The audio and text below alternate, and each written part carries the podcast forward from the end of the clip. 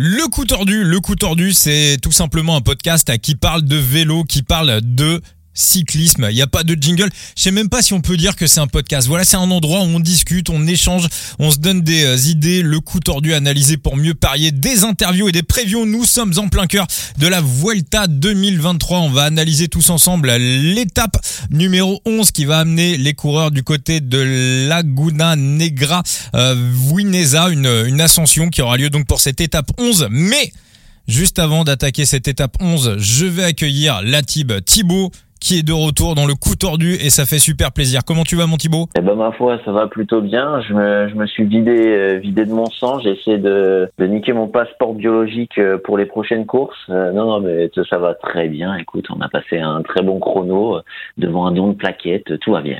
Du comment ça, tu t'es vidé de ton sang? Non, je suis allé, je suis allé ah, faire un don de plaquettes mensuelles. D'accord. Vincent, on ne loupe pas les rendez-vous euh, de la petite Béa. Hein. Eh bah oui, bon, bah, on, voilà, on le dit, voilà, faites des, faites du, euh, des, des, dons de plaquettes. Voilà, c'est hyper, euh, c'est hyper important.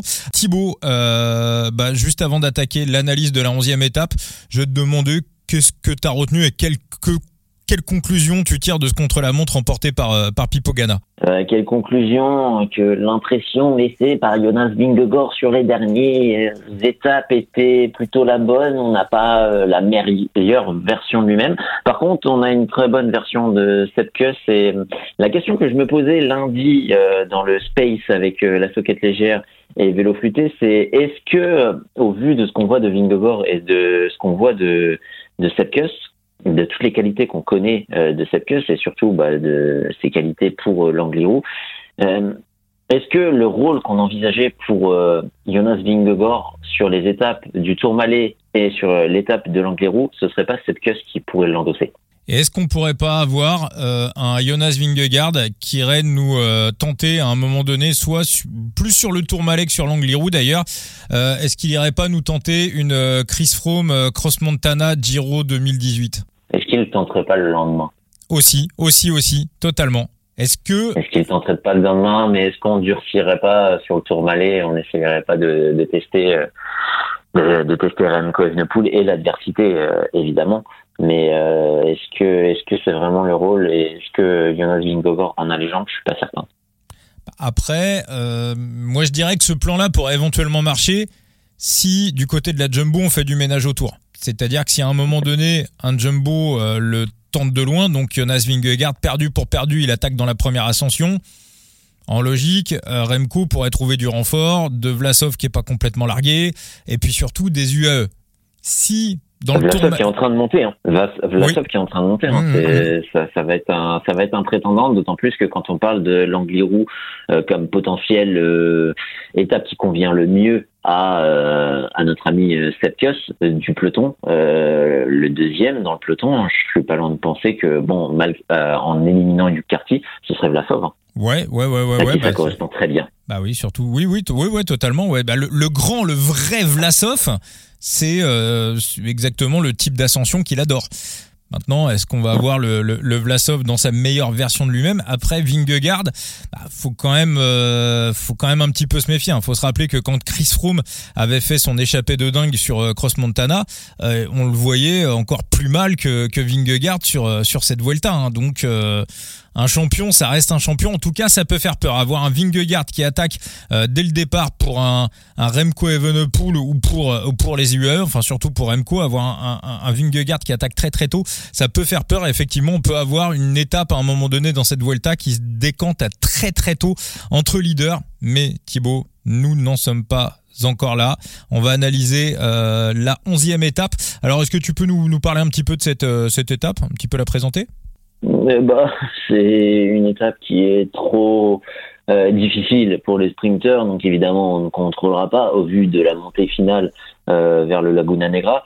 Euh, et c'est une étape qui est beaucoup trop facile pour les leaders. Une étape courte, on va dire, 160 km. Mais la question c'est est-ce que du côté des équipes de leaders, on va contrôler euh, si tu contrôles du côté des jumbo, très clairement, c'est pour miser sur le sprint de Primoz Roglic et grappiller quelques petites secondes par rapport à Remco Evenepoel. Et si tu contrôles euh, du côté euh, de la Soudal Quick Step, c'est pour bah, que Remco Evenepoel aille chercher une nouvelle victoire d'étape et des potentielles bonifications en très flanc Primoz Roglic. Maintenant, est-ce que sur les deux équipes, on va prendre le risque de contrôler cette étape pour une arrivée en sprint de leader?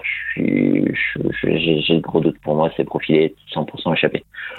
Je suis assez d'accord avec toi. Voilà, ouais, mettre, toutes les équipes à la planche pour simplement aller croquer euh, une, petite bonification, ça paraît compliqué. Alors on rappelle que c'est une étape qu'on avait, enfin pas une étape qu'on avait déjà vue, mais un final qu'on avait déjà vu en 2020 sur la Vuelta. On avait eu la victoire de Dan Martin de tête, c'est Guillaume Martin qui avait terminé deuxième, me semble-t-il. Mais euh, le contexte de Roglic, non? Roglic, mais Guillaume Martin était pas très loin, ouais. Ou il était 3 ou 4. Mais ouais, ouais, tonton Roglic. Euh, Deuxième, me semble-t-il. Non, euh. Carapace troisième. Carapace avait fini troisième et après, je crois que c'était Guillaume, euh, Guillaume Martin. c'est simple, un petit coup de procès avec Stat. Euh, Vlasov, Mas, euh, Gros Carty, Guillaume Martin, Guillaume Martin, quatorzième. Ah oui, oui, d'accord. Donc rien à voir. Je sais pas pourquoi je voyais Guillaume Martin moi dans l'histoire. Euh, donc ouais, Dan Martin devant Roglic, Carapaz, Woodpools et Vlasov qui avait fait une très très belle ascension. Il avait terminé cinquième devant Edric Mas, euh, Gross Schartner. Donc on voit Carty, Sepkus, on voit quelques mecs qui sont présents sur euh, sur cette Vuelta. Bon, faut dire qu'à ce moment-là, le contexte n'avait absolument rien à voir. On était à la troisième étape. Le classement général n'était pas encore fait. Euh, donc là, bon, oui, euh, clairement, je suis d'accord avec toi. Sauf circonstances particulières, ça devrait plutôt se jouer demain pour pour les échapper. Euh, maintenant, maintenant Thibaut, euh, si on part sur les échappés, euh, un petit peu quel est le type de coureur, quel est le profil de coureur qui se dégage? Alors on aura quand même un petit vent de face sur la première partie de la course, hein, on va dire jusqu'à voilà jusqu'au jusqu'au final quasiment à 30-40 bandes de l'arrivée, on va on va tourner et là à ce moment-là on va reprendre un petit vent de dos. Alors c'est pas un vent très très fort mais qui peut quand même impacter. Enfin ça dépend des radars météo. Toi est-ce que tu penses que ce vent peut avoir euh, un rôle à jouer dans la constitution de l'échappée? On sait que généralement quand il y a du vent de trois quarts face, euh, généralement l'échappée met beaucoup de temps à partir. Bah ouais, ça va être une, petite loterie. Peut-être que ça remet en jeu des meilleurs grimpeurs, on va dire, puisqu'on pourra suivre peut-être un peu plus les roues des grosses cylindrées. Euh, maintenant, c'est surtout le vent d'eau dans la montée finale qui va peut-être avantager deux types de coureurs de type de coureur, à savoir, bon, euh, au vu de la facilité, on va dire, de la montée finale, euh, on risque même en échappé de se retrouver en sprint euh, pour en comité réduit. Donc, il faudra évidemment avoir un bon punch. Et, sinon, avec le vent favorable, on peut être une grosse machine et partir et s'imposer en solitaire. Donc, pour moi, il y a deux, deux profils possibles des machines qui grimpent on va dire, et, et des bons punchers. Oui, parce que l'ascension est assez roulante. On a un final qui est, assez dur. Hein. Les, derniers mètres sont assez euh, sont les plus raides, euh, tout simplement. Effectivement, sur un groupe d'échappés, on peut le tenter, euh, on peut le tenter un petit peu de loin, voir un rouleur anticiper la la dernière ascension. cette étape, moi pour moi, j'ai l'impression quand même que la constitution de l'échappée, avec ce petit vent de face et le fait qu'on arrive en deuxième semaine, c'est plutôt un truc qui va sourire à un mec qui a de l'expérience, c'est-à-dire un mec qui va s'énerver. Je pense que la bataille va être terrible pour euh, pour prendre l'échappée. Ça peut se bagarrer pendant une heure, une heure et demie, voire deux heures. Hein. On l'a déjà vu sur euh, un Giro 2022. Euh, C'était une étape qui, avait été remportée par par Giulio Ciccone. On avait vu une baston pendant deux heures avec vent de face. Ça, ça, sortait pas. Alors encore une fois, le vent est pas non plus démentiel, mais enfin ça pourrait quand même retarder ça pourrait quand même retarder la sortie de de la bonne échappée. Et comme tu le disais Thibaut, je suis assez d'accord avec toi aussi. Favoriser des petits gabarits qui pourraient s'abriter derrière les gros et se retrouver avec un groupe un petit peu homogène. Alors toi, est-ce qu'il y a déjà des noms qui te qui te plaisent pour euh, cette étape, des, des voilà des, gars que tu as, as surligné, que tu as qui pourraient t'intéresser? J'en ai surligné beaucoup je j'en prendrai juste un seul, un seul et unique euh, qui s'est imposé dans ce même type de profil sur euh, sur Burgos, ce serait Oyar Lascano. Ah bah, Simplement. Moi, si je dois en choisir un, c'est un seul. Tu me mets la fusil sur, euh, sur la tempe, ce sera Oyer Lascano, point barre, rien d'autre. Euh, mais tu peux avoir d'autres types de profils à la, à la Herada, à la Rui Costa, des mecs expérimentés qui ont un petit sprint, euh, qui peuvent aussi un peu anticiper, qui peuvent faire parler de leur expérience. tu vois, ce type de profil. Alors effectivement, hein, sur ce genre d'étape, comme dirait euh, notre Gilou, euh, notre Gilou adoré, toutes les idées sont, sont bonnes à prendre. Alors moi, ça, ça me ferait plaisir hein, pour Eliar Lascano parce que je l'ai en pari long terme sur le fait qu'il va gagner au moins une étape. On va rappeler quand même que sur euh, l'étape de samedi dernier, où on pensait que ça serait une échappée, finalement, ça a été un GCD avec la victoire de Tonton Roglic. Ça a été le dernier coureur de l'échappée à se faire reprendre. Donc si ça avait été un scénario pour les échappées, il est probable que Lascano aurait aurait remporté l'étape.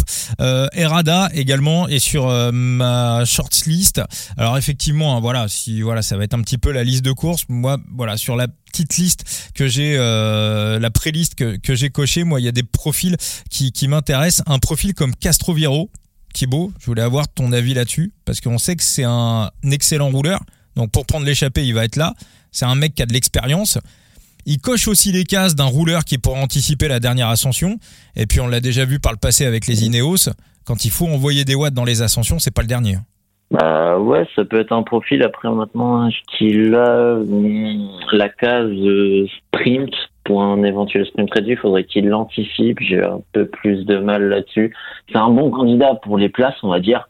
Euh, dans son équipe, le meilleur des profils, à mon sens, ce serait Omar Fraile, mais euh, Omar Fraile n'est pas vraiment plaisant euh, de par sa forme, de par ce qu'il monte. Donc euh, oui, en soi, sur le papier, c'est peut-être après.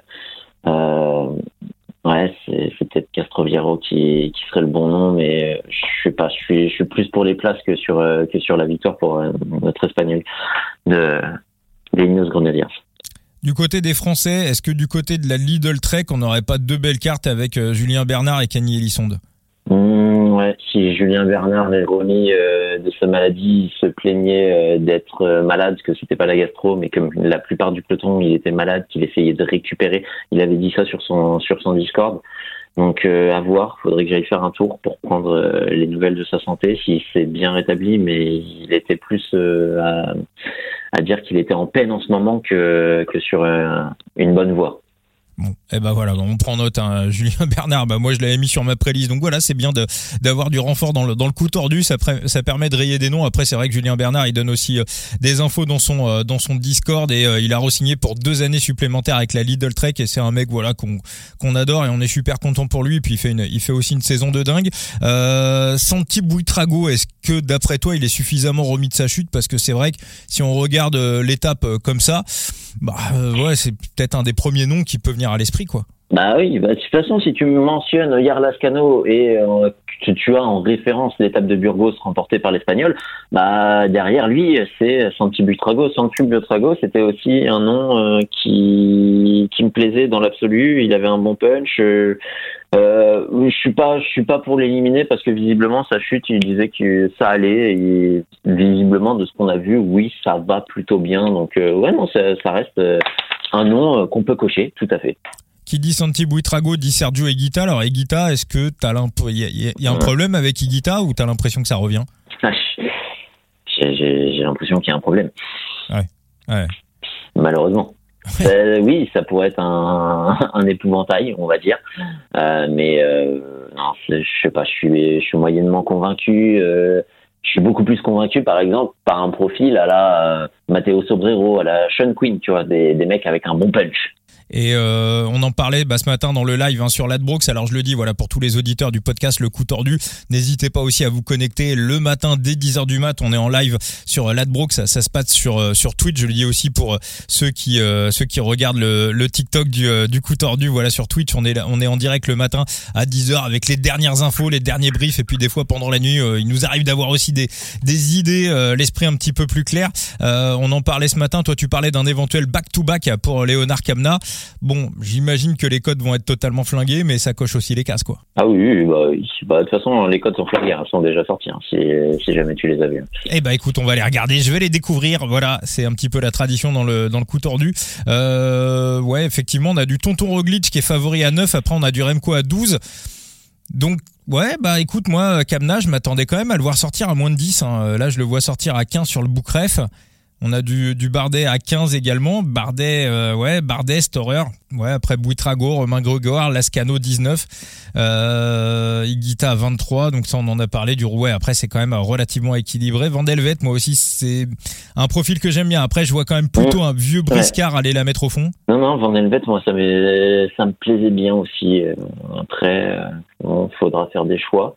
mais non, c'est un nom que j'avais coché. Hein. Andreas Kron, tu peux le cocher aussi. Hein. Du côté des, des Lotto Destiny, mm. tu peux cocher les deux noms. Totalement, totalement. Donc voilà, donc faudra être un petit peu, euh, bah, faudra un petit peu surveiller. Voilà, c'est le conseil qu'on va vous donner. Allez faire un petit tour sur les réseaux sociaux des coureurs, avoir, euh, bah euh, voilà, qui a l'air dans un bon trip, qui, qui, qui a le sourire, qui, qui l'a moins. Souvent, ça donne des petites indications sur les états de forme. Une ergots aussi. Ah putain. Dans une ergots. Dégueulasse. bah, il a dit qu'il visait, ouais, mais il a dit qu'il visait des échappées. Et très clairement, il s'est reposé aujourd'hui, il a lâché du temps.